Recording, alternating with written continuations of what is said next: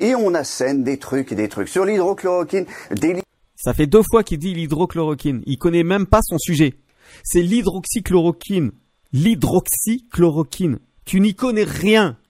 Chers zèbres, chers non-zèbres, aujourd'hui nous allons parler de Hold Up, le documentaire qui dérange et pour cause puisqu'il est à charge par rapport à tout ce qui se passe dans la crise sanitaire.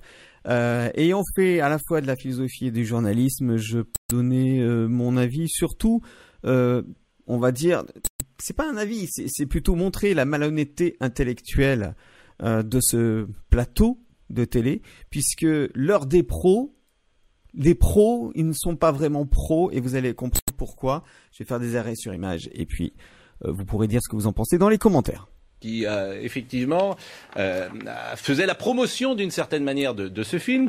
On entendra tout à l'heure Olivier Benkemoun parce qu'il l'a vu et il trouve un petit parfum complotiste euh, dans euh, cette euh, comment dire dans, dans, dans, dans, dans ce film qui dure d'ailleurs 2h43 parce que si voilà donc euh, déjà hein, premièrement le, le Olivier Ben Simoun, je sais plus comment il s'appelle, euh, j'ai pas retenu le nom. Euh, en fait, oui, parce que je suis en, je suis en train de commenter en même temps, j'ai rien préparé du tout. Hein.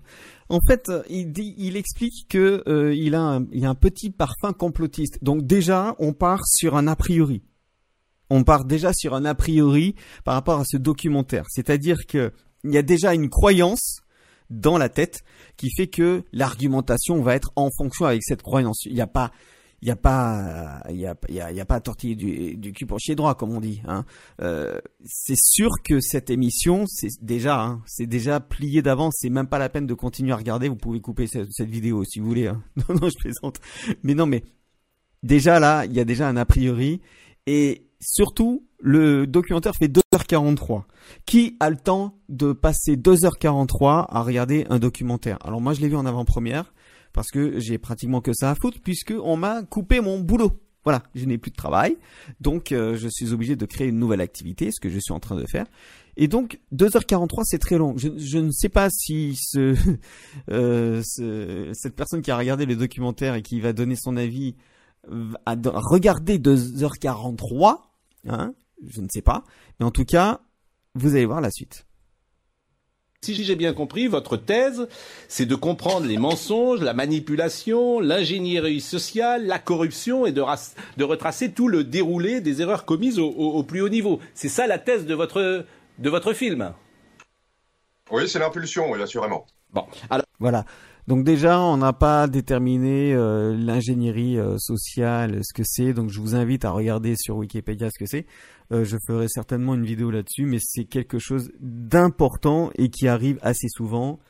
Euh, en gros, c'est comment, euh, comment en haut lieu on décide de certaines choses et comment on va faire en sorte que vous les acceptiez bien malgré vous avec votre consentement en très très gros. Pardonnez-moi si je suis un peu pas, pas très très précis. Allez voir sur Wikipédia. Alors, vous nous avez donné trois extraits euh, qu'on va pouvoir euh, écouter et commenter.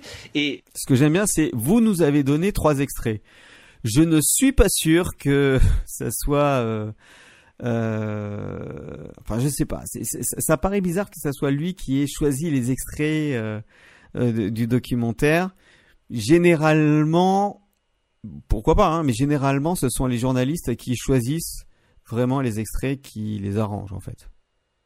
Les intervenants, par exemple, la première personne qu'on va entendre, elle s'appelle Astrid Stuckelberger, elle est docteur en médecine, elle est professeure universitaire, et euh, donc c'est une femme là aussi euh, qui, est, crédible, et euh, je vous propose d'écouter ce qu'elle dit.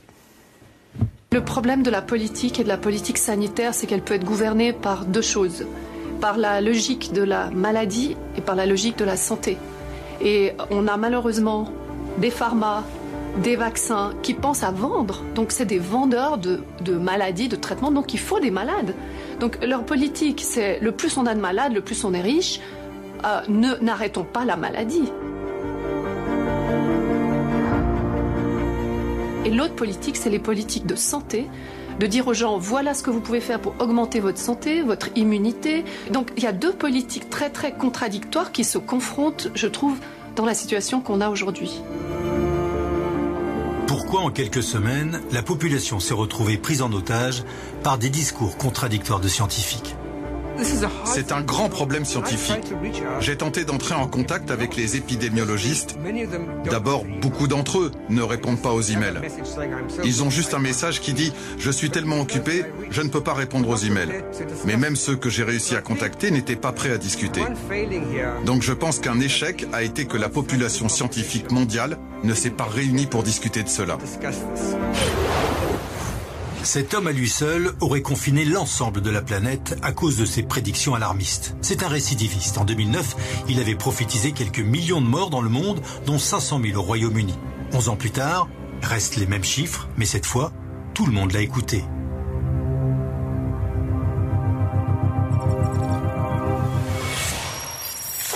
ce que la plupart des gens ignorent, c'est que la médecine n'est pas une science.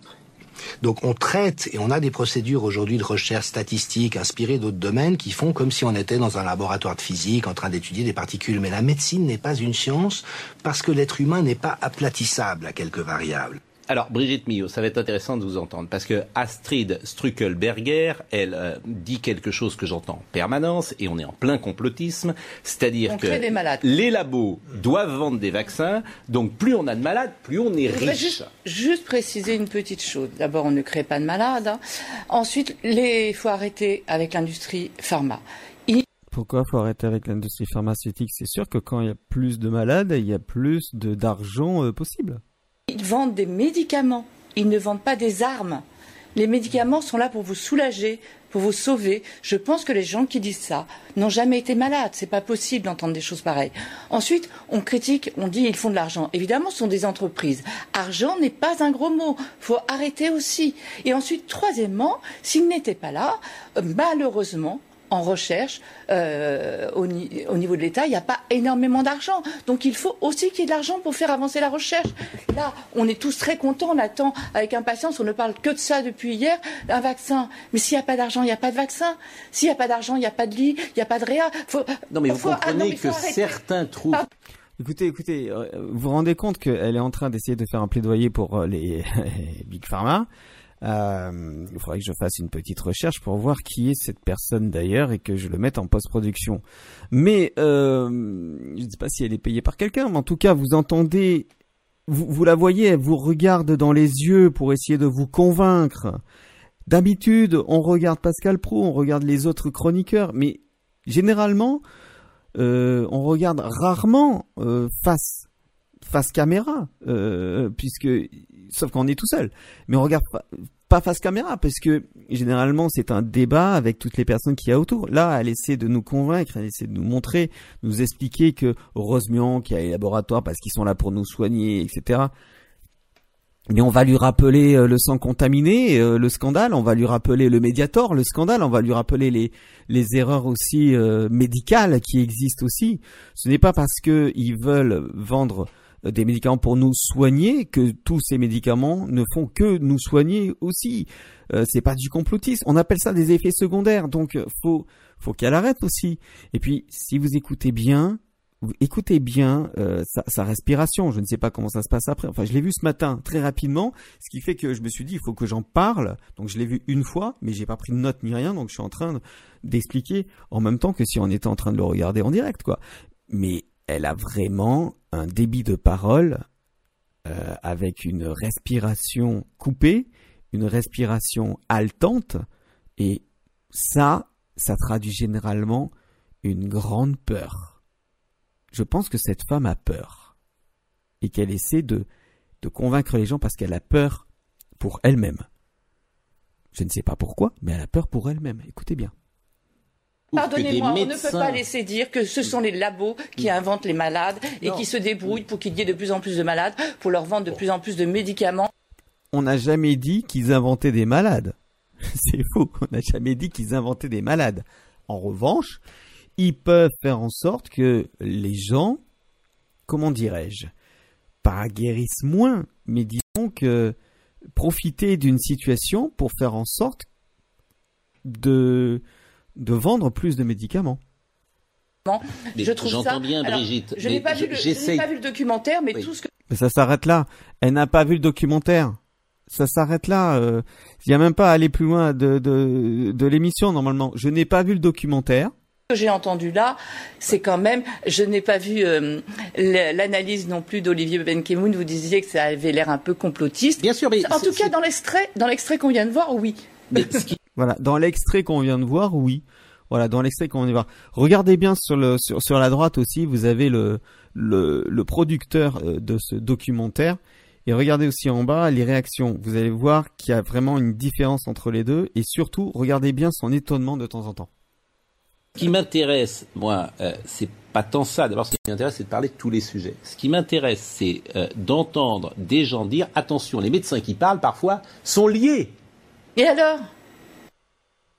Ils Ah. le disent, c'est déclaré partout. D'accord. Ils le Donc ça, c'est Vous avez vu Et alors Donc j'ai fait un arrêt sur image parce que moi j'ai été effaré. Et alors Et donc et, et ça prouve quoi? Et vous avez vu le producteur aussi? Remettez, euh, remettez juste avant euh, la vidéo. Il, il dit, il était mais ébahi. C'est hallucinant qu'il y ait autant de, de, de, de surprise de cette femme de dire et alors? What the fuck quoi c'est pas, euh, Non, c'est pas, non mais Être c'est pas choquant. un lien Ouais. d'intérêt n'a rien à voir avec un conflit d'intérêt. Il faut pas mélanger les choses. Hmm. Il y a d'un côté les liens d'intérêt et il y a d'un autre côté les conflits d'intérêt. Hmm. Ce sont deux choses différentes. Il faut avouer Si ses êtes- dépendances. Pardon Il faut avouer ses dépendances. Voilà, mais c'est affiché. Il y a un truc. euh, vous allez sur Hmm. Non mais est-ce que la parole avez- dans ces cas-là du médecin qui est lié à, Non, mais, à euh, vous vraiment vous- je pose les questions Pascal, en Je répète sans arrêt cette phrase, je n'ai pas d'avis. Mais je veux pas qu'on empêche de parler. De... mais moi je, je, je, Voilà. je n'empêche Donc, euh, personne de parler. Voilà, donc c'est Je- c'est intéressant je- parce que j'entends cette petite musique. Oui. Des gens disent attention, certains médecins Mais sont liés à des labos, donc leur parole, leur parole, la comment dire, elle est, euh, euh, elle est euh, sous l'influence des Pascal, labos. C'est ça que j'entends. la relation entre un médecin et un patient, ça doit être une relation de, une rencontre Hmm. de deux confiance. Là, on est en train de créer une rencontre de deux méfiance. Oui, bah, À je- force de faire comme ça, cette petite voix qui est là tout le temps, tout le Monsieur temps. Cossé bah, peut répondre puisqu'il est. Elle a la trouille, c'est évident qu'elle a la trouille, quoi. Euh, oui, il y a une relation de confiance, mais alors pourquoi il y a certains médecins euh, qui disent le contraire de leurs confrères? C'est bien qu'il y a un problème. Soit tout le monde ment, soit personne ne ment. Mais euh, c'est c'est quoi le problème? Pourquoi il y a des, des, des médecins qui disent le contraire de leurs confrères? C'est qu'il y a quelque chose derrière qui empêche soit de dire la vérité, soit de dire l'info dans dans le, le, le, côté le plus complet, quoi. Et Sauf, euh, il est producteur de, de ce film. euh, et vous avez écouté ce que vient de dire Brigitte Millot euh, à l'instant. Oui, assurément. Alors, euh, d'abord, euh, ces propos ne sont pas les miens. Euh, toutefois, mon rôle est, euh, comme vous le soulignez, euh, Pascal, euh, de laisser une tribune à une parole libre. Déjà. Ensuite, euh, euh, concernant euh, la collusion entre certains médecins et les laboratoires, je crois savoir que les laboratoires dépensent moyennement, en- de façon annuelle, 25 000 euros par praticien. En outre, je tiens à préciser aussi que dans le règlement du Conseil de l'ordre, il est impératif pour tout médecin prenant la parole en public de spécifier au préalable ses liens d'intérêt avec les laboratoires. Et ça, il a tout à fait raison. Et ça, vous l'avez rarement entendu sur les plateaux télé. Vous avez tout le temps eu des épidémiologistes, des virologues, des spécialistes, des médecins, des je ne sais pas quoi, des, beaux-frères de- d'un médecin, etc. Et puis euh, là, on en est à des chefs de service qui sont... euh, euh, qui sont aussi des, des chefs d'entreprise, quoi, quelque part. Et donc, ils ne déclarent pas leur lien d'intérêt. C'est pourtant primordial pour savoir quelle est la part d'objectivité qu'ils vont avoir dans leur avis et dans tout ce qu'ils vont dire sur les plateaux télé. Ne croyez pas? Ensuite, j'apprécie particulièrement la notion de langage euh, et de différenciation entre conflit et lien.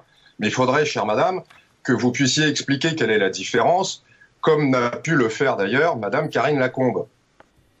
Bah, quand il y a conflit, c'est-à-dire qu'on est soi-même, par exemple, rémunéré pour faire une étude sur un que elle est tout le temps en train de... c'est pas quelqu'un de zen ça, c'est pas quelqu'un qui est détendu. Médicament et qu'on parle de ce médicament et qu'on est payé pour ce médicament. Après, on peut être en lien, aller à un congrès, ça n'a rien à voir. Si, si, on ne peut pas rencontrer les gens lors de congrès, si on ne peut pas avoir, si c'est pour euh, euh, faire une étude justement dans son service en double aveugle. Je rappelle d'ailleurs, euh, j'en profite, euh, une petite précision, les études en double aveugle, justement, si elles ont été créées, c'était pour éviter les conflits d'intérêts, pour que ni le laboratoire, ni le médecin qui donnait le traitement, ni le patient ne, ne soient au courant, justement pour limiter ces conflits d'intérêts. Deuxième extrait que je voulais vous euh, proposer. Euh... Bah voilà, c'est-à-dire que vous, vous entendez, euh, elle fait son son espèce de, de, de plaidoyer en faisant la, la distinction, on va dire, entre conflit d'intérêt et lien d'intérêt. Moi, j'ai pas été convaincu. Hein. Euh, oui, lien d'intérêt, le fait d'aller dans un congrès. Euh, je ne pense pas que Karine Lacombe soit juste allée dans un congrès et la plupart des médecins qui sont sur les plateaux télé d'ailleurs euh, sont allés dans des congrès comme ça et qu'ils ont rencontré euh, quelqu'un de chez Gilead et qui n'a rien fait avec et voilà. Non c'est pas ça le problème. C'est les conflits d'intérêts c'est lorsque tu es payé par le laboratoire et que tu as des conflits alors que tu es en train de ah là là, de parler sur les plateaux télévision, ce qui est le cas de Karine Lacombe en fait. Euh, voilà. Mais bon, euh, vous voyez, on lui coupe la parole, on l'empêche euh, de de réagir. Euh, bah c'est ça. Euh, maintenant, c'est lorsque on sent que quelque chose peut déraper, et eh ben on coupe la parole et euh, on ne donne même pas la possibilité à l'autre de répondre. Voilà. Moi, ça m'a choqué ce matin. Et d'ailleurs, regardez la tête. Il est très surpris. Allez, deuxième sujet. Euh, là encore, euh, alors là, il y a eu beaucoup de philosophes. D'ailleurs, c'est intéressant de voir que tous les philosophes Ouais. euh, sont. Alors pourtant, ils peuvent être différents. C'est Charlotte Dornelas qui disait ça hier. Oui, tous les de tous philosophes, horizons. de Bé- Bernard-Henri Lévy euh, jusqu'à Michel Alors déjà, Bernard-Henri Lévy, philosophe, euh, bon, faut, faut repasser. Oui, il a peut-être fait des études de philosophie, il a peut-être eu euh, des diplômes de philosophie, mais euh, c'est c'est pas quelqu'un de non, c'est pas possible là. euh, c'est non, faut arrêter. C'est bon, je vais pas argumenter là-dessus, hein, mais Michel Sponville. Onfray, à, à Comte-Sponville, tous regrettent euh, la suppression des libertés. En tout cas, l'analyse comme ça euh, aujourd'hui. Tous. Bon, oui, les libertés, bien sûr, là, ils sont tous parce que, bon, forcément, la liberté, mais encore faut-il définir ce que la liberté euh, veut dire pour Bernard-Henri Lévy, ce que la liberté veut dire pour Michel Onfray, ce que la liberté veut dire pour André Comte-Sponville, et ce que la liberté veut dire pour vous qui écoutez cette, euh, cette vidéo, enfin qui regardez cette vidéo. Donc, euh, ce sont des mots valises qui ne veulent rien dire. Il faut vraiment définir les termes.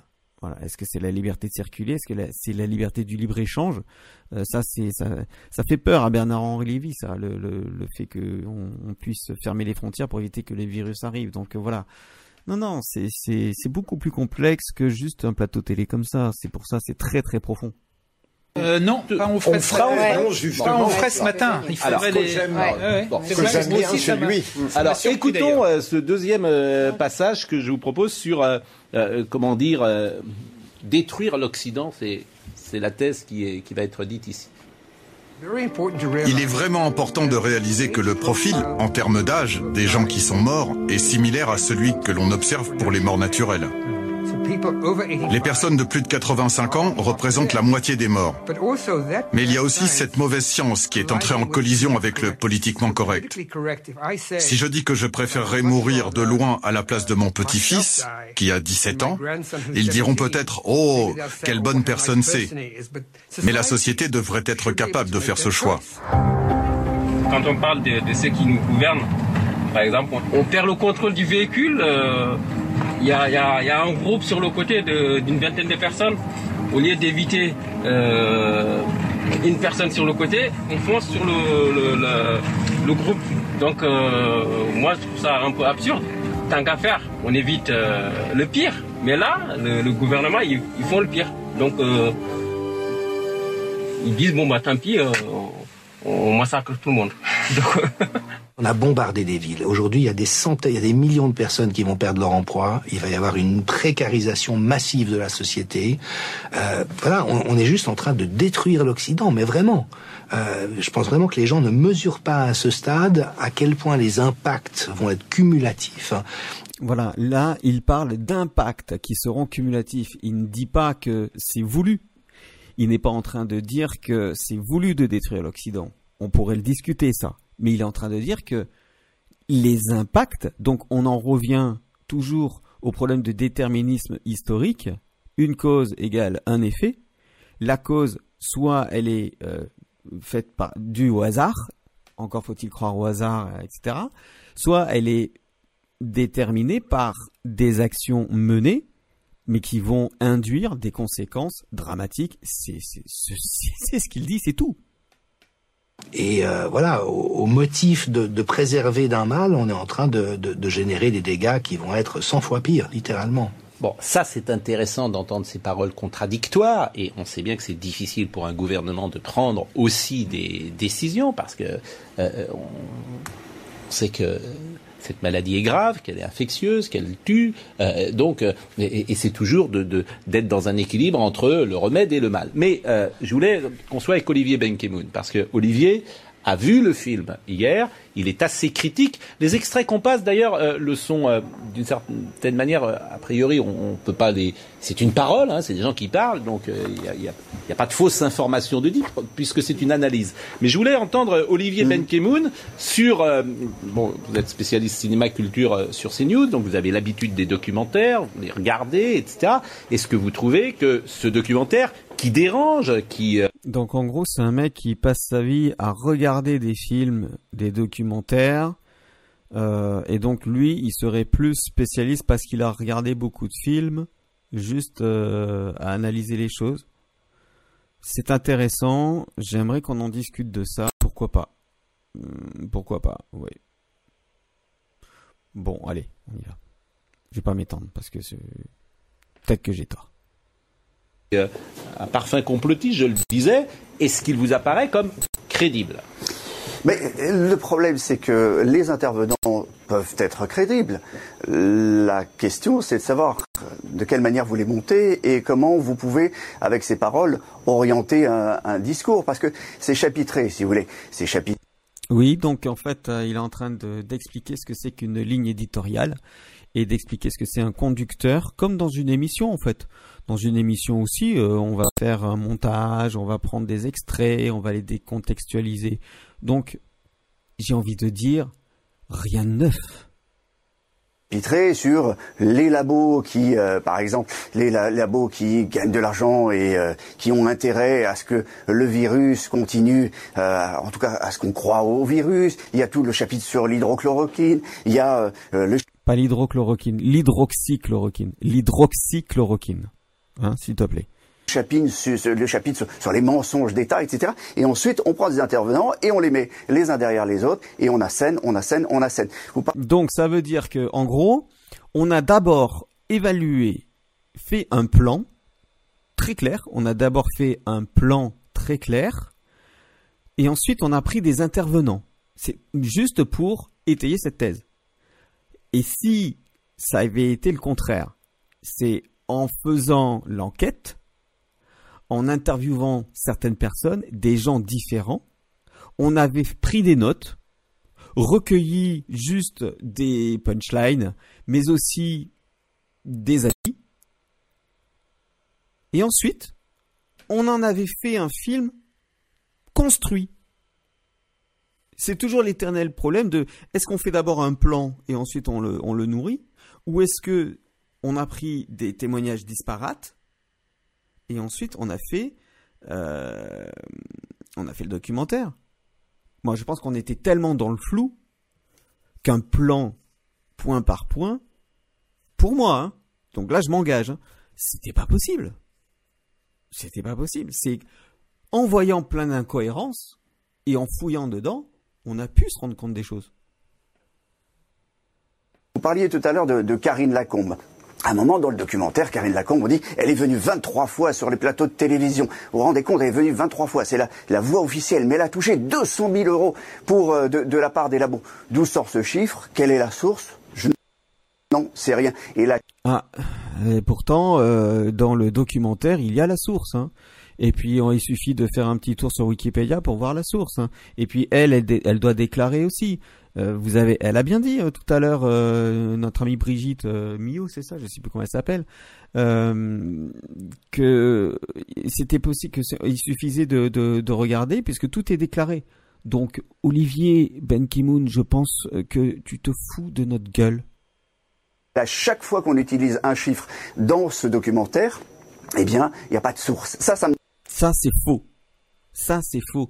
Lorsqu'il y a des, des, des, chiffres qui sont avancés, il y a des sources. Il y a des documents, il y a des, fichiers PDF, hein, des captures d'écran, on va dire. Alors, soit euh, ils ont tout, mais, mais tout manigancé, c'est-à-dire, c'est, euh, ils ont demandé à un graphiste de changer les chiffres, de créer des faux, et là, ça peut être très grave, effectivement. Mais c'est sourcé, hein, euh, la plupart du temps. Et puis, il suffit de, de, de chercher. Mais 2h43, c'est long. Hein. Mon avis, il a dû le regarder en accéléré euh, euh, puissance euh, puissance 4 à mon avis. Donc il a dû entendre des mots clés comme ça et puis faire sa chronique. Ça me dérange énormément. Le modèle suédois, vous avez des courbes sur le monde entier. D'ailleurs, vous voyez la tête hein, du du producteur, il est consterné de cette et le modèle suédois. Bon, le modèle suédois, il faudrait l'updater. C'est pas le cas. Moi, quand je l'ai vu euh, cette nuit, bah, il n'y a, pas une mise à jour sur le modèle suédois. On sait que une mise à jour. On va faire une mise à jour sur un documentaire qui a pris des heures et, des mois peut-être même à être euh, à être fait, qui était euh, finalisé de manière à sortir. Et tu et tu demandes une mise à jour par rapport aux chiffres de, de maintenant? Ces chiffres qui, à mon avis, ou ces nombres, qui sont en train de, de, de dire ah mais le modèle suédois finalement il n'est pas aussi exceptionnel que ça. On va on va se calmer deux minutes. Hein. Il est encore assez bas par rapport à nous hein, le le, euh, le bilan. Donc euh, ça va cinq minutes là. On est dans la malhonnêteté intellectuelle, je trouve les choses changent. Et on assène des trucs et des trucs sur l'hydrochloroquine, des... Ça fait deux fois qu'il dit l'hydrochloroquine. Il connaît même pas son sujet c'est l'hydroxychloroquine. L'hydroxychloroquine. Tu n'y connais rien. Tu n'y connais rien, donc ferme ta gueule. Sur l'hydrochloroquine, on en veut, c'est la guerre entre Véran et Raoult, etc. Et ce n'est traité que à travers ce prisme. On parle un peu de, l'étude du Lancet, mais l'étude Discovery. On parle un peu de l'étude du Lancet, mais tu, mais tu plaisantes là en fait. On parle un peu. On en parle beaucoup puisque on dit que le Lancet a publié le Lancet, c'est la Bible normalement. On ne peut pas remettre en cause ce qui est publié dans le Lancet. A publié un article à charge contre l'hydroxychloroquine avec des chiffres faux. Ça s'est avéré faux. Les médecins ont débunké ça en même pas une nuit. Mais ça, s'est passé pendant le week-end.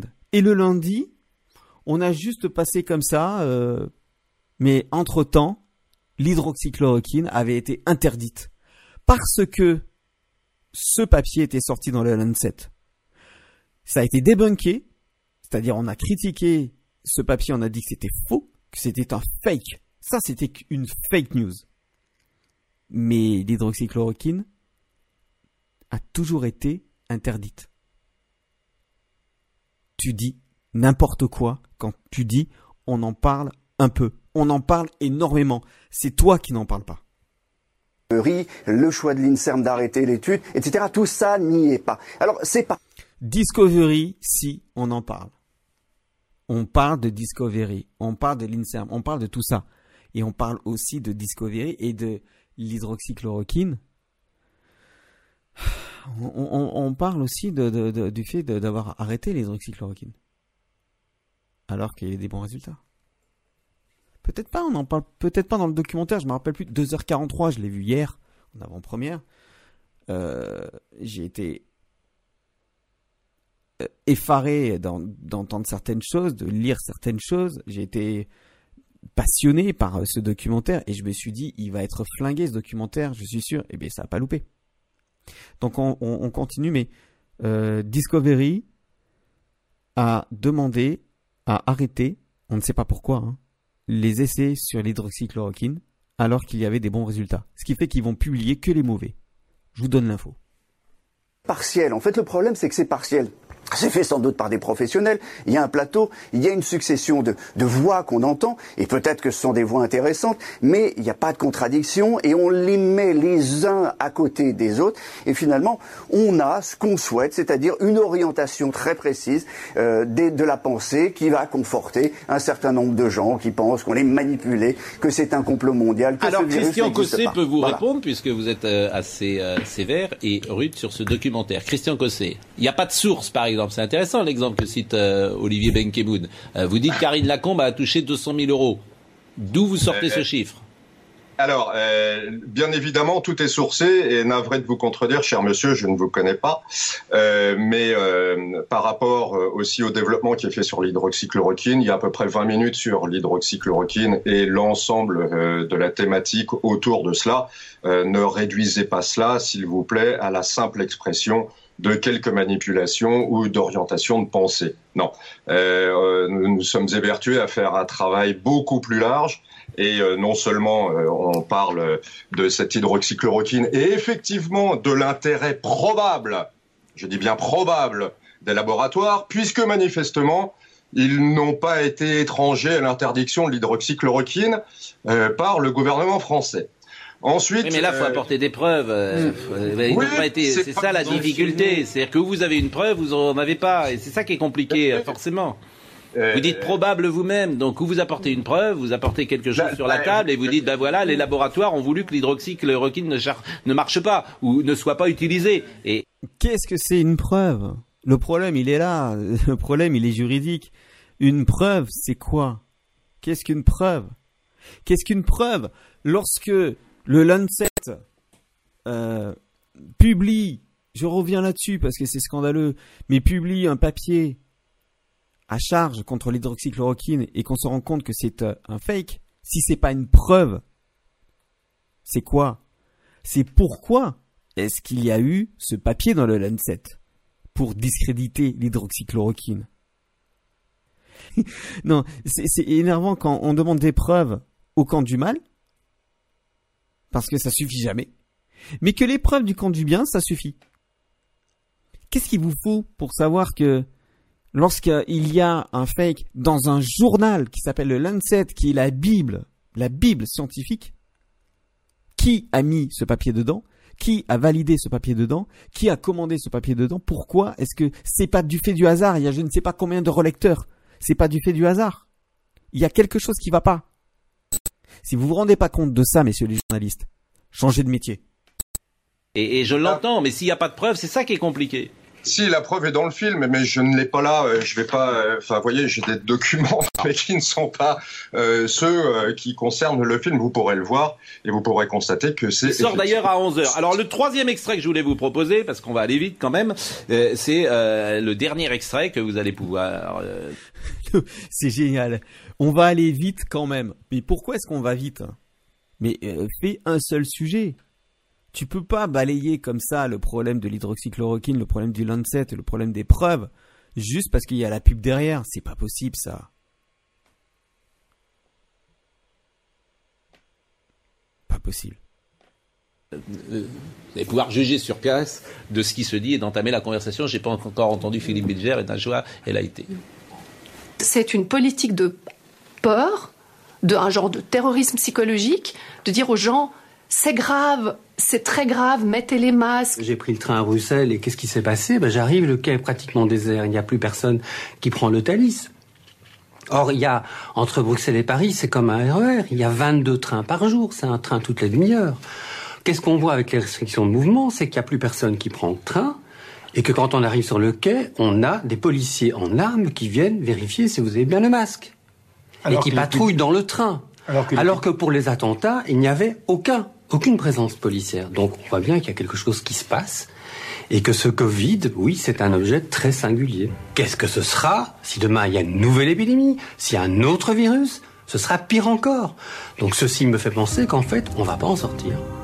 Et que l'opportunisme politique utilisent la peur pour gouverner parce que ça arrange très bien les pouvoirs en place. Que vous écoutiez, que vous écoutiez chaîne publique, chaîne privée, même pensée, même discours. La peur, la peur, la peur. On a peur, on a peur. Cachez-vous. Votre voisin va vous contaminer. La contagion est là. Euh, faites attention. Les corps sont menaçants. Les, vi- les visages doivent être cachés, masqués. Attention si on vous parle, si on vous tient un discours et qu'avec des postillons. Attention à tout. Dès qu'un dirigeant utilise des métaphores guerrières, ça devrait vraiment nous mettre la puce à l'oreille, parce que c'est systématiquement annonciateur d'un abus d'autorité. Et ce que l'histoire récente montre, c'est qu'à chaque fois qu'on a passé des législations d'exception pour faire face à une menace de quelque chose contre quoi on était en guerre, ces législations ont perduré bien après, dans la durée. À court terme, je pense que si on n'a pas un sursaut maintenant, c'est fini, nous serons tous pieds et poings liés. Euh, ceux qui n'ont pas vu, comme je l'ai dit, que la dictature euh, au niveau mondial était en train d'avancer à grands pas, euh, n'ont encore rien vu et je ne sais pas ce qu'ils pourront dire à leurs enfants, s'ils en ont, de ne pas s'être battus pendant que les choses étaient encore malléables et qu'on pouvait encore éventuellement résister. Bon, là, Monsieur Cossé, le dernier passage, la dictature, non. Euh, là, c'est pas une- ça s'appelle pas une dictature. Euh, moi, je vais vous envoyer dans des pays de dictature. Euh, je vais vous envoyer en Corée du Nord. Et vous. Voilà, toujours le problème de la Corée du Nord qui serait euh, une dictature euh, par rapport à notre démocratie. C'est toujours le l'histoire de la Corée du Nord. Déjà, la Corée du Nord, il faudrait aller voir comment ça se passe vraiment là-bas, hein, pour voir comment comment comment ça se passe. Je dis pas que c'est forcément euh, super non plus, hein, mais toutes ces journalistes qui parlent de la Corée du Nord n'en savent rien, si ce n'est ce qu'ils lisent sur la Corée du Nord. Est-ce qu'ils sont allés en Corée du Nord? Je ne sais pas. Peut-être. Peut-être. hein. Mais on va faire un truc, tiens. On, on- on va, on va chercher le mot dictature. Voilà, on va juste sur euh, Wikipédia hein, pour voir ce que c'est qu'une dictature. Selon le Trésor de la langue française, une dictature est un régime politique, on y est, dans lequel une personne ou un groupe de personnes exerce tous les pouvoirs de façon absolue, sans qu'aucune loi ou institution ne les limite. Euh, il faut préciser que même un régime autoritaire peut avoir des lois, des institutions, voire un parlement avec des députés élus, mais pas librement, et ne représentant donc pas des contre-pouvoirs. Ben, j'ai l'impression quand même qu'on y est un petit peu, puisque l'état d'urgence a été euh, voté, on va dire pas pas à l'unanimité et euh, peut-être un peu contraint et forcé, puisqu'il a fallu passer deux ou trois fois le texte hein, quand même, euh, puisque Monsieur Olivier Véran, c'est comment dire, il était complètement hystérique à l'Assemblée nationale. Euh, C'était incroyable ce, ce, ce, ce passage. Il faudrait que je le retrouve peut-être et que je l'insère. Mais c'est pas possible de réagir comme ça si on n'est pas dans la peur. C'est ça la réalité, mesdames et messieurs les députés. Si vous voulez pas l'entendre, sortez d'ici. C'est ça la réalité dans nos hôpitaux. Vous êtes en train de débattre de sujets alors que nos soignants se battent pour sauver des vies de cette manière-là dans nos hôpitaux. Il n'y avait pas du tout euh, de, de. Il a quand même demandé à tout le monde de sortir. Donc c'est à dire j'ai raison, vous avez tort. Donc c'est pas une dictature avec des bottes et avec des armes, mais en tout cas ça fait peur puisque de plus en plus les, les... c'est Monsieur Macron qui, qui décide de tout quand même, puisqu'il et c'est Macron qui a bien décidé à la dernière minute, juste avant son euh, allocution, il a décidé s'il y avait le confinement ou pas. Vous verrez ce qu'est la véritable dictature. Donc ce témoignage, le dernier, on peut le récuser euh, absolument.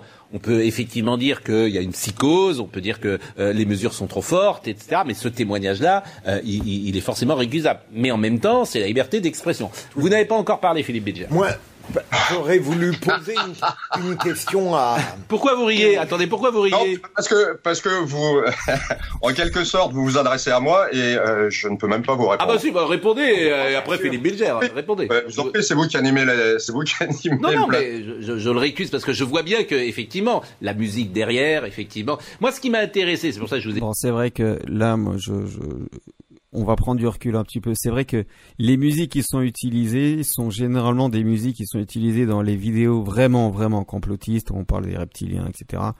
Euh, mais le problème, c'est on met quoi comme musique alors? Puisque ça va être chiant un documentaire de 2h43 s'il y a jamais une musique euh, pour illustrer des propos, pour illustrer des, euh, des, des- des paysages aussi parfois tout simplement. C'est on met quoi comme musique? Ce- Si vous avez des musiques euh, intéressantes, libres de droit, et puis aussi qui permettent, ou alors ou pas libres de droit, mais qui permettent justement de ne pas avoir ce climat complotiste et qui pourraient vous enlever cet argument de la musique utilisée pour euh, les, les documentaires complotistes, nous on est preneurs. je vous ai demandé ce matin, c'est que effectivement, il y a beaucoup de gens qui le regardent sur les réseaux sociaux. Donc moi, j'essaie toujours d'être en miroir le matin. Ouais, et je vois que peu, que peu de gens aussi en parlent. Donc je veux pas être déconnecté du terrain. C'est un peu pourquoi je, je- je vous ai demandé de, de venir, mais en ayant quand même un, un regard critique dessus. Mais je vous ai coupé, allez-y. Non, je vous en prie.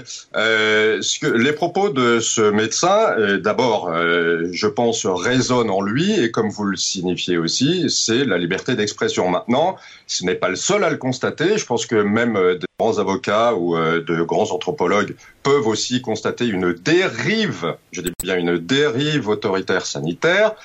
Et nous sommes aujourd'hui sous le joug d'une relative politique de la pensée et je voudrais revenir juste un petit instant sur le qualificatif de complotiste. Euh, je voudrais euh, simplement rappeler que le Lancet, qu'est-ce que c'est que le Lancet sinon un complot? Sinon le fait de manipuler des chiffres. Là, quand il dit un complot, on peut ne pas être d'accord avec lui, mais quand on dit manipuler des chiffres, là, je ne vois pas comment on peut contre-argumenter. Puisque effectivement, ça a été débunké, et effectivement, ça a été retiré, et effectivement, on a dit que c'était une fake news. Quand il parle de, de politique de la pensée, ou de, même de police de la pensée, on est quand même là-dedans, puisque dès l'instant où on, on- où on dit l'inverse de ce que le politiquement correct accepte, on est banni. Qu'est-ce que c'est que la crise du Lancet, à votre avis? Et par rapport au Ah, bah là, vous avez été coupé malheureusement et euh, on va croire qu'on vous a coupé. censuré. Complot on a coupé Monsieur Côté. Bon, euh, on va terminer là-dessus. De toute façon, Philippe Bilger, on fait un petit tour de table. Et c'est sûr, c'est Skype, hein, c'est c'est la merde de toute façon, tous ces trucs là, comme ça, euh, ça marche, ça marche jamais.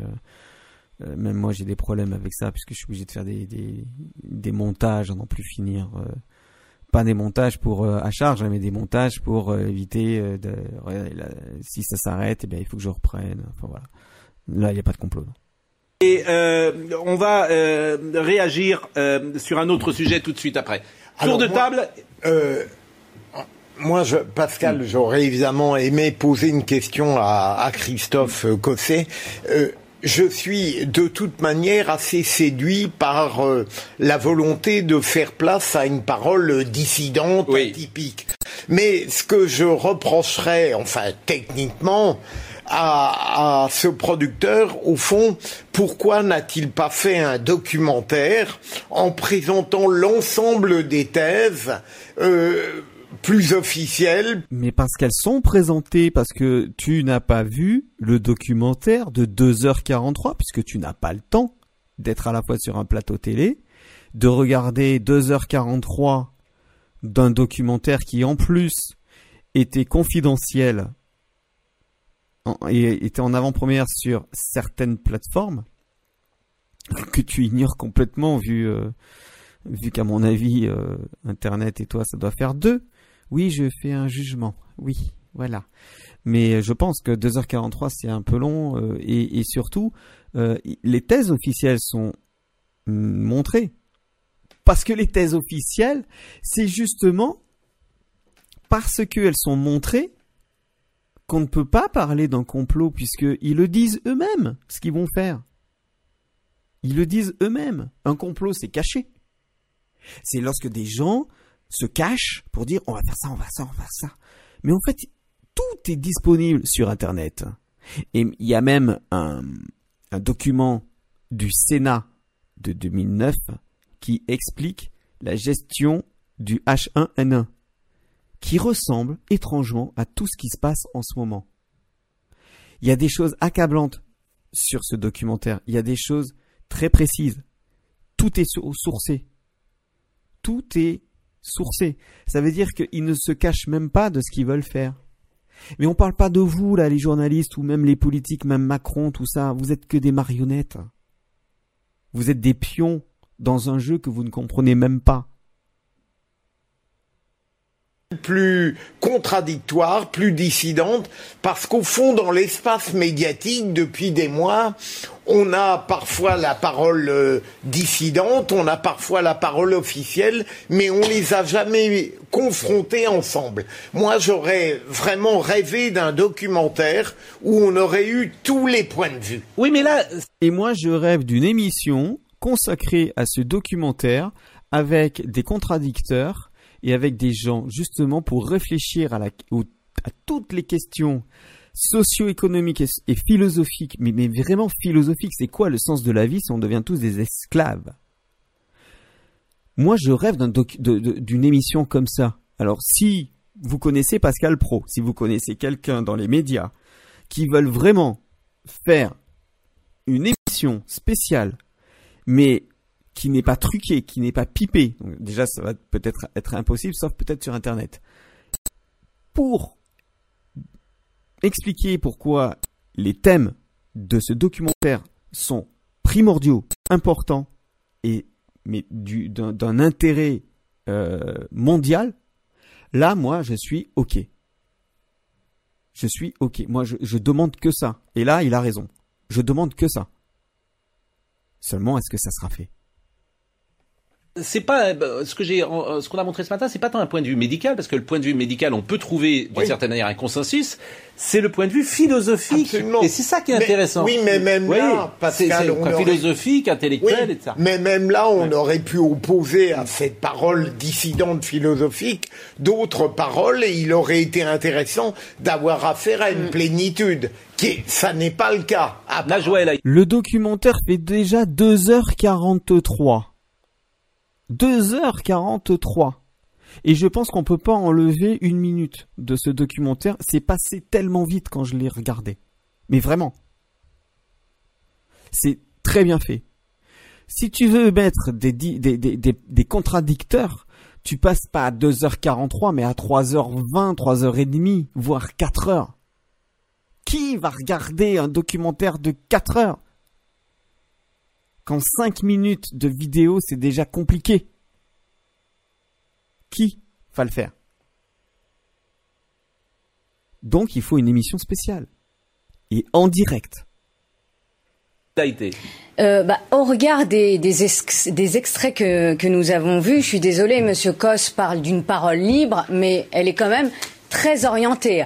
Euh, la juriste que je suis aurait aimé Najwa El Haït, docteur avec un E en droit public, vice-président de Territoire de Progrès. Alors Territoire de Progrès, on imagine que l'idéologie est progressiste. Hein, j'irai, j'irai vérifier tout ça. Donc j'ai fait le travail. Hein. Elle n'est pas vice-présidente comme c'est marqué, mais porte-parole.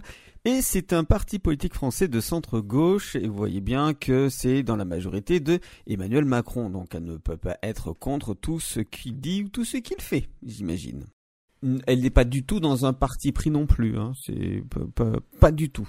Le principe du contradictoire, c'est-à-dire d'autres personnes, en effet, qui donnent un avis euh, différent. Ça aurait d'ailleurs enrichi euh, le documentaire. Deuxièmement, quand il dit euh, les médecins ont des liens d'intérêt, vous le disiez très justement, Brigitte, tous les médecins ont des liens d'intérêt. J'en connais pas un qui n'en est pas un, qui n'est pas un lien d'intérêt avec un laboratoire. Même le docteur Raoult. Brigitte, tout à l'heure, elle a parlé de conflit d'intérêt et de lien d'intérêt. La différence entre les deux. Tu ne fais pas cette distinction. Tu es juriste. Ce n'est pas normal. Hmm. qui est le médecin anti-système, a un lien d'intérêt avec un laboratoire. Il avait un lien d'intérêt avec Sanofi, il ne l'a plus ce lien d'intérêt alors qu'il est en train euh, de, d'être sur les plateaux télé. Il n'a plus ce, lien d'intérêt et surtout avec ce laboratoire. Et puis ce laboratoire aussi euh, avait donné le, le, feu vert pour livrer en hydroxychloroquine et on a interdit à Sanofi. Pourquoi? La question reste en suspens. Euh, je peux le citer d'ailleurs. Euh, c'est Sanofi. Non mais là, c'est, pardonnez-moi, euh, les extraits qu'on entend, je le répète, c'est une analyse sur la société dans laquelle on vit. C'est des philosophes, des intellectuels. Oui, je bon, sais pas, je parle oui, bien je de sais pas ce que vous en pensez d'ailleurs. Et pour oui, terminer, mais on a, on a fait. et pour terminer euh, sur euh, mes propos, euh, on a changé d'époque. Il critique la classe politique. Ah, on a changé d'époque. Le fameux argument, mais euh, on est en 2020 quand même. Argument bidon. On a changé d'époque. On a changé de technologie. Mais on n'a pas changé euh, de structure euh, du cerveau qui fonctionne de la même façon depuis des millions d'années. Sauf que la classe politique, moi, je la comprends aussi quand elle souhaite prioriser la vie. Pourquoi? Parce que C'est vrai. Pourquoi prioriser la vie lorsque on empêche les gens qui vivent encore d'aller au cinéma, d'aller au restaurant, euh, d'aller euh, dans les salles de spectacle, d'aller se détendre, euh, de faire du sport, le sport qui pourtant permet de se sentir mieux s'ils veulent vraiment sauver des gens, il faut faire en sorte que les gens qui ont des abonnements dans les clubs de sport, qui font du sport dans des salles avec des personnes, avec des coachs, etc., qui le fassent. Donc s'ils veulent vraiment sauver des vies, ce serait pas mal de le faire, ça, tu crois pas Hein, petite juriste? Aujourd'hui, eh bien, la mort d'un proche Mm. euh, est, est- est terrible. On supporte, mon- on sauf supporte Najwa, pas elle la C'est ça, on ne supporte pas la mort. C'est exactement ce qui est montré dans ce documentaire lorsqu'on parle de Laurent Alexandre, et Laurent Alexandre qui souhaite l'immortalité via le transhumanisme.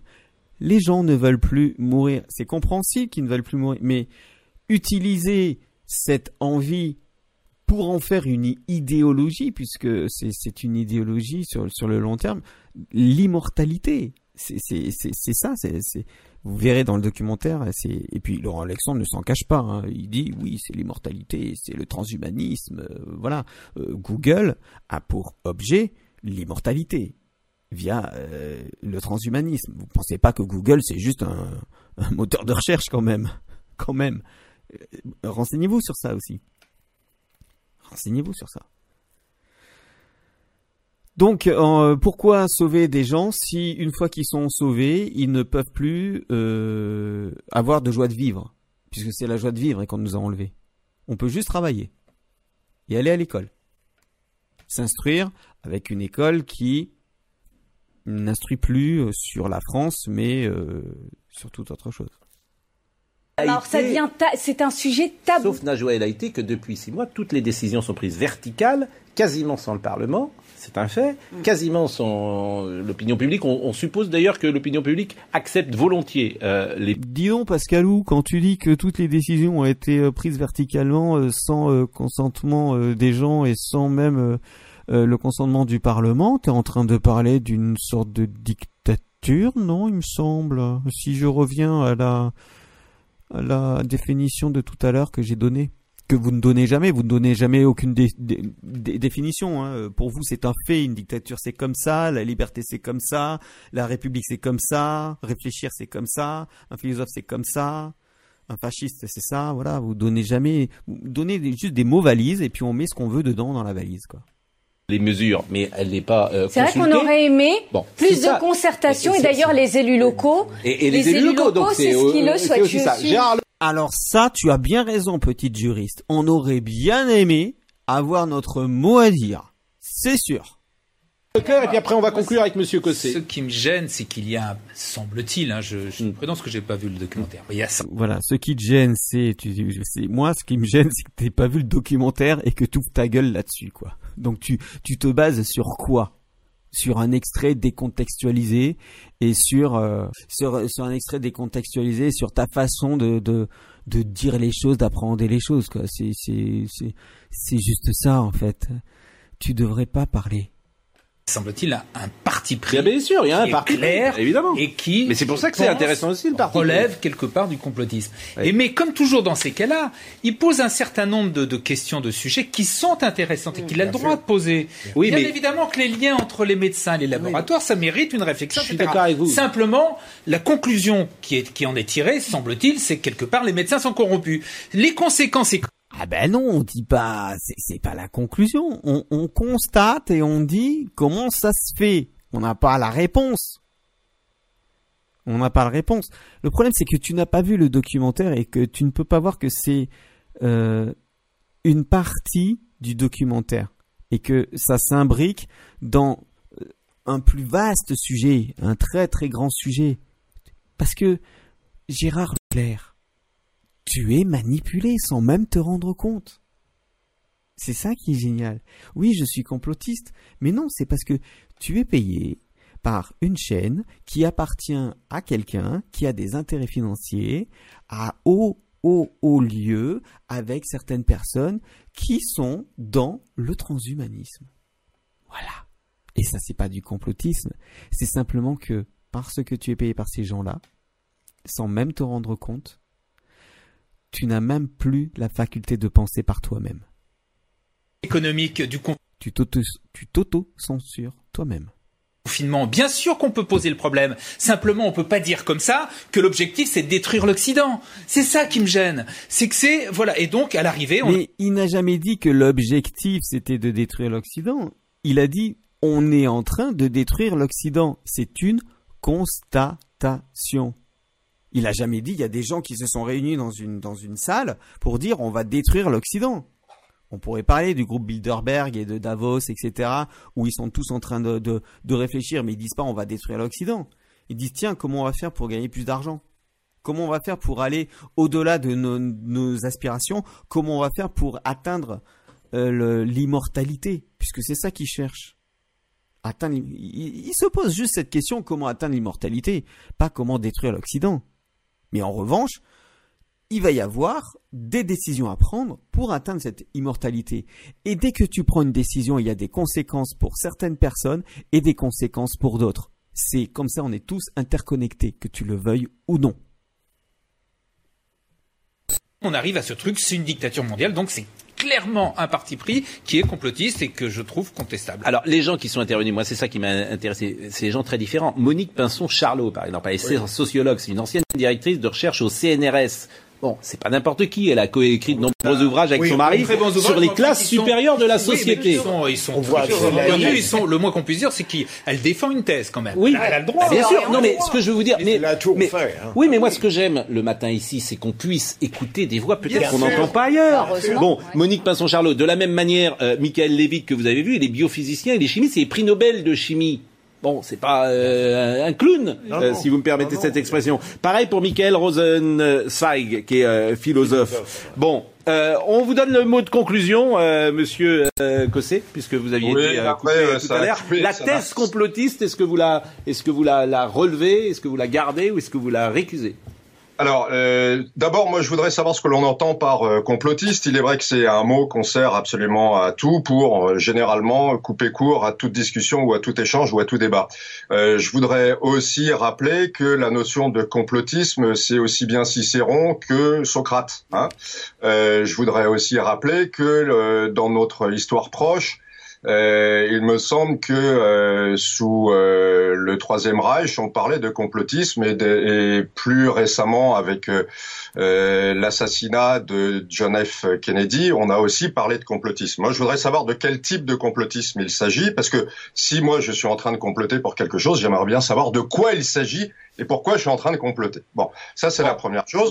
Deuxième chose que je vous disais tout à l'heure, avant que malheureusement il n'y ait cette coupe, pour moi il y a quand même des preuves tangibles d'une manipulation euh, à haut niveau, et notamment avec cette affaire du Lancet. Maintenant, j'aimerais, si possible, que l'on puisse réévoquer encore cette question du Lancet. alors c'est très le Lancet, mais c'est vrai que le Lancet va dans la thèse parce que le Lancet a fait une étude bidon sur l'hydroxychloroquine. Euh, mais, bon, mais tout le monde est d'accord dessus. Donc s'il y avait complot en même temps, on n'aurait pas reconnu que cette étude était bidon puisque.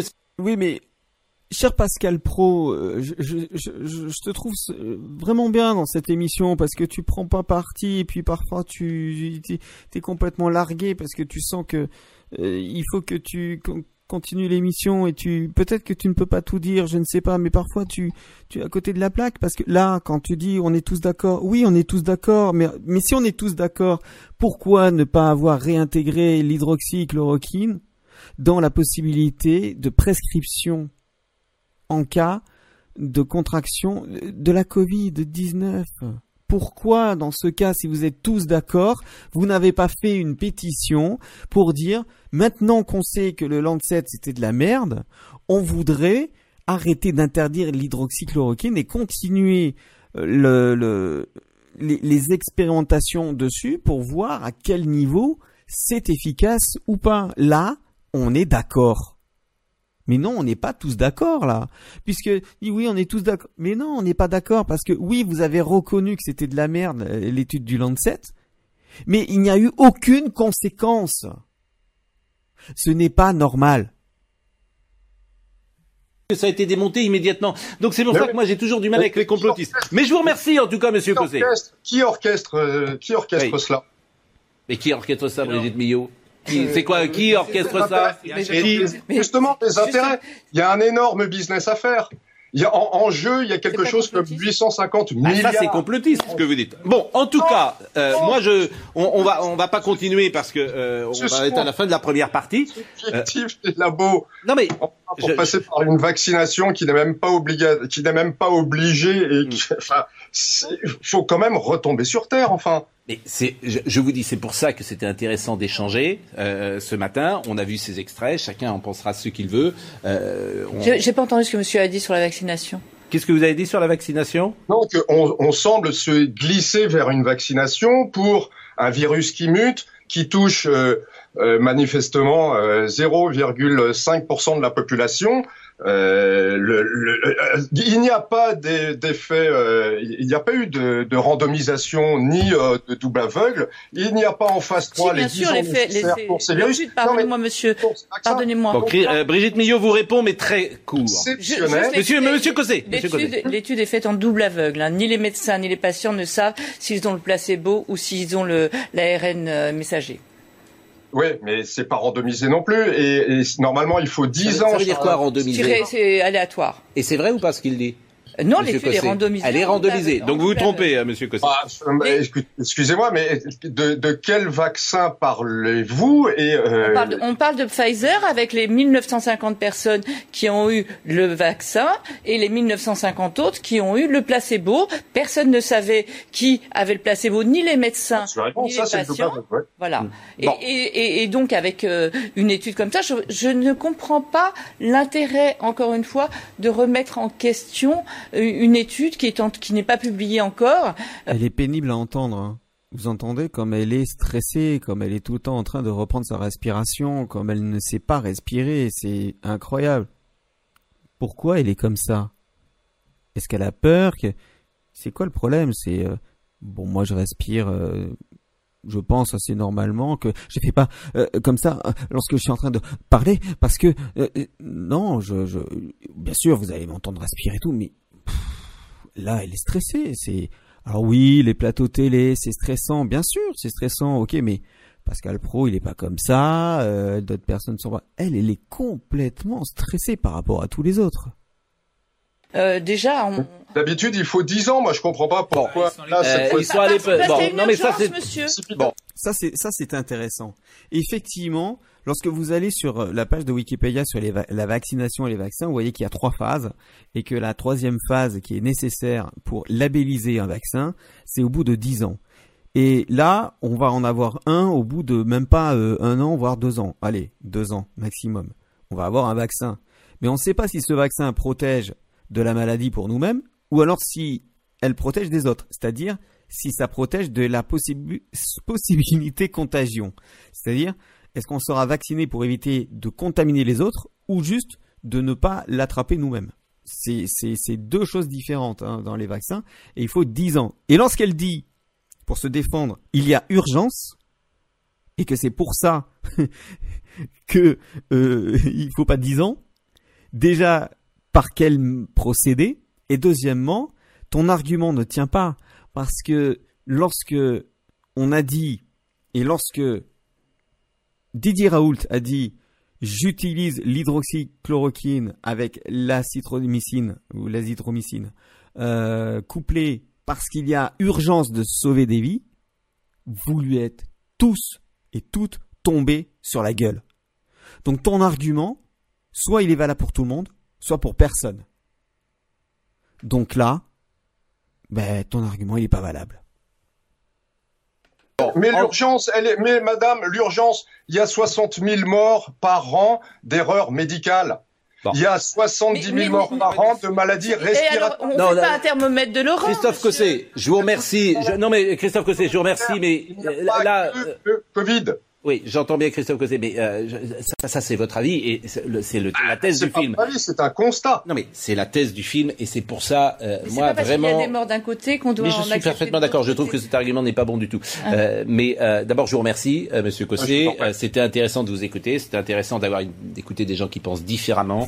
Euh, je le dis sans arrêt. C'est aussi euh, le charme de notre émission d'avoir des avis contradictoires, des avis éclairés avec un, Il un rapport critique dessus. Et il l'a été dans euh, cette demi-heure-là. Merci à Olivier Benkemoun également qui est euh, dans la rédaction avec nous. Et euh, on va marquer une pause et nous allons euh, avoir en ligne dans une seconde Jean-Jacques Chaban. 4 voilà bon c'est fini hein. c'est je vais pas aller plus loin que ça euh, 4 contre 1 quand même hein. c'est quand même génial 4 contre 1 4 contre 1 il y en a pas un qui a dit c'est vrai que ce film trouve grâce dans la possibilité de se poser les bonnes questions. Si peut-être une- un petit peu mais pas beaucoup. Ils se ils lui ont tous tombé dessus avec des arguments plus foireux les uns que les autres. Vous allez vous faire votre propre idée. Ce que je pense, moi, de cette émission, qui m'a passionné malgré tout, puisque je savais très bien qu'il allait se faire détruire, c'est que, pour moi, hein, il est impossible et malhonnête, hein, et indigne de réagir sur un documentaire en prenant trois extraits bien choisis en plus, pour nourrir la thèse de complotiste, et surtout décontextualiser en coupant les sources. Et oui, parce que dans le documentaire, il n'y a aucune source. Enfin, dans, le dans les extraits choisis, il n'y a aucune source. Donc c'est facile en fait de dire il n'y a aucune source. Bah oui, mais euh, vous n'avez pas vu le documentaire, quoi, les gars. Euh, et, et tout ça en quoi 10-15 minutes à peine, quoi. Moi, je trouve ça très triste parce que, cher Pascal Pro, je trouve que le concept de votre émission est intéressant. C'était intéressant de parler du documentaire. Mais il aurait fallu faire une émission spéciale. Une vraie émission spéciale. Où il y a, il y a des contradicteurs. Des gens pour, des gens contre. Et montrer un affrontement d'idées. Et non pas un affrontement d'idéologie. Ce qui n'est pas pareil. Pour moi, c'est pas pareil. Idéologie idée, c'est pas pareil. Un affrontement d'arguments et non pas d'idéologie. Parce qu'il n'y a aucun argument autre que de l'idéologie dans cette émission. Je vous laisse le soin de répondre dans les commentaires. Qu'avez-vous pensé de cette émission? Euh, Quelle est la thèse qui vous semble, enfin pas la thèse, mais en tout cas, quels sont les commentaires que vous pouvez faire Et puis, comme toujours, écoutez ce que je dis, soyez sceptiques et vérifiez à la lumière de votre expérience. À bientôt, ciao